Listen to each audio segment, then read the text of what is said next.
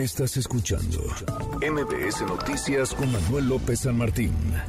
El 2 de mayo, la jueza Cecilia Quintero le concedió una suspensión provisional a Francisco Ciscomani, integrante del Consejo Consultivo del INAI, contra actos de la Junta de Coordinación Política de la Cámara de Senadores del Congreso de la Unión. Le otorgó 48 horas a la Junta de Coordinación Política para que demuestre que cumplió con otra suspensión definitiva que otorgó, si no me equivoco, en marzo pasado para elegir entonces a dos comisionados del INAI. Bueno, nada ha sucedido, entonces el día de ayer una jueza federal reiteró su orden para que el Senado de la República designe en lo inmediato a la o el comisionado del Instituto Nacional de Transparencia que ocupará la vacante que dejó Francisco Javier Acuña el pasado 31 de marzo. Pero Francisco Ciscomani, no se mueven las cosas, ¿cómo está? Eh, muchas gracias, Juanma, por eh, permitirme entrar a tu programa y estar con ustedes y la audiencia. A ver, reitera pues una jueza su orden, pero no pasa nada. A ver, eh, primero hay que hay que poner en contexto esta situación, ¿no? Venga. El, el Consejo Consultivo somos ciudadanas, ciudadanos que nos nombró el Senado, no cobramos, somos honoríficos y velamos por el mejor interés del Instituto Nacional de Acceso a la Información. Nosotros como ciudadanos, como un consejo consultivo de un órgano autónomo, en su momento le propusimos al INAI, al Pleno, que presentara una controversia constitucional. Lo hicimos desde diciembre. Y el INAI, eh, en principio, no estuvo de acuerdo, dijo que podía esperar, que había un resultado eh, esperado en ese momento que se iban a nombrar los comisionados y nosotros como Consejo Consultivo pues iniciamos procedimientos en la vía del amparo para obligar al Senado a nombrar. Y desde febrero traemos con varios reveses en materia judicial al Senado. Primero logramos que la jueza de distrito admitiera la demanda y le ordenara al Senado nombrar. Ellos combatieron esto ante un tribunal colegiado, perdieron la instancia y quedó firme, digamos, la decisión del Poder Judicial para que nombraran a, los dos comisionados que tenían ya un año, digamos, eh, eh, en vacancia esas posiciones.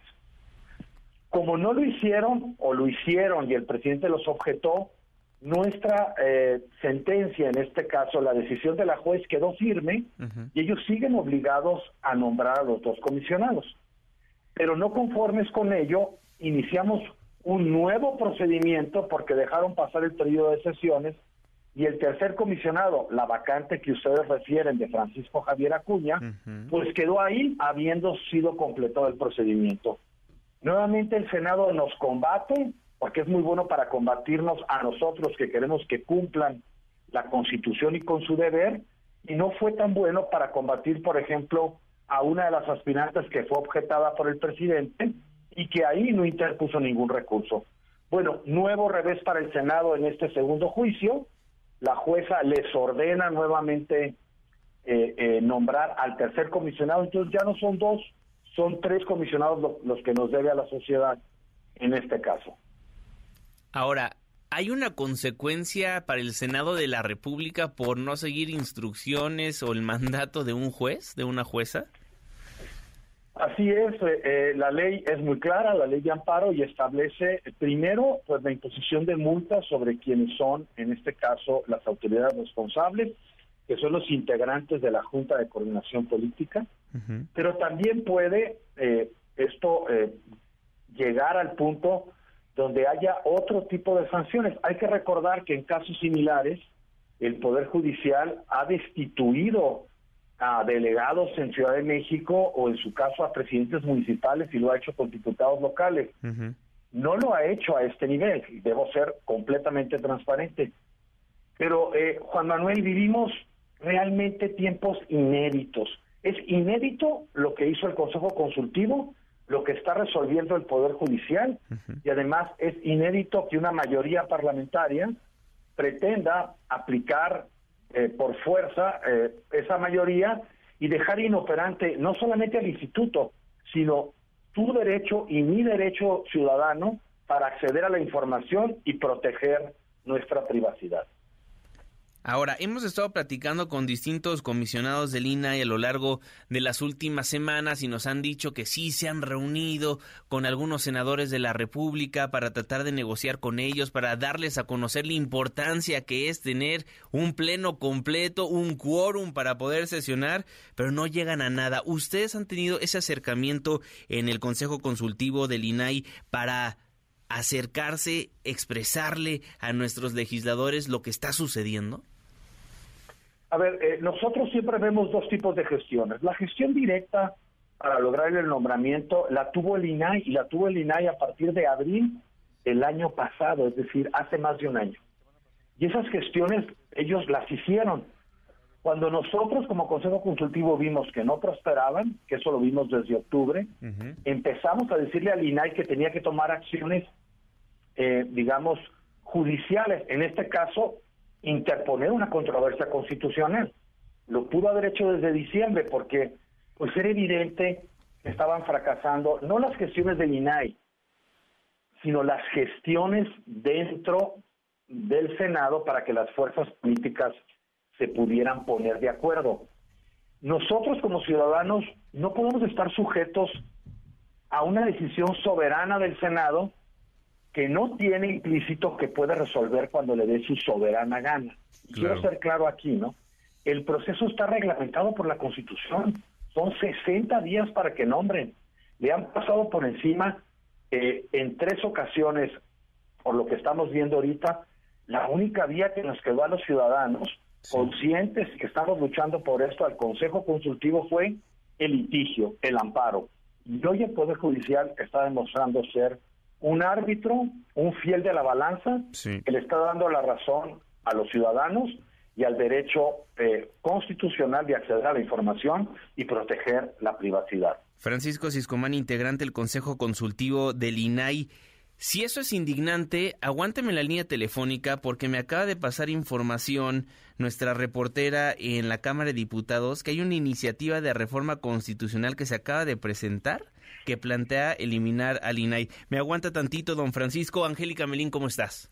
Hola, Juanma, muy buenas tardes. Gusto saludarte. También saludos al auditorio y al invitado en el noticiero. Es correcto lo que mencionas, Juanma. La bancada de Morena va por el INAI, así como propuso hace algunas semanas y que se aprobó, por supuesto, la desaparición del INSABI, del Instituto de Salud para el Bienestar. Ahora van los morenistas en San Lázaro por el INAI. Están proponiendo la, la sustitución del Instituto Nacional de Transparencia acceso a la información y protección de datos personales por la creación de otro organismo que sería un instituto de transparencia gubernamental. El diputado que promueve esta iniciativa y que hoy se publica formalmente en la Gaceta Parlamentaria de la Cámara de Diputados habría sido planteada en eh, registrada en, las iniciativas que se presentaron en el marco de la Comisión Permanente en esta misma semana señala entre otras cosas eh, Juanma que eh, bueno pues el Instituto Nacional de Transparencia tendría que cambiar por este Instituto de Transparencia Gubernamental.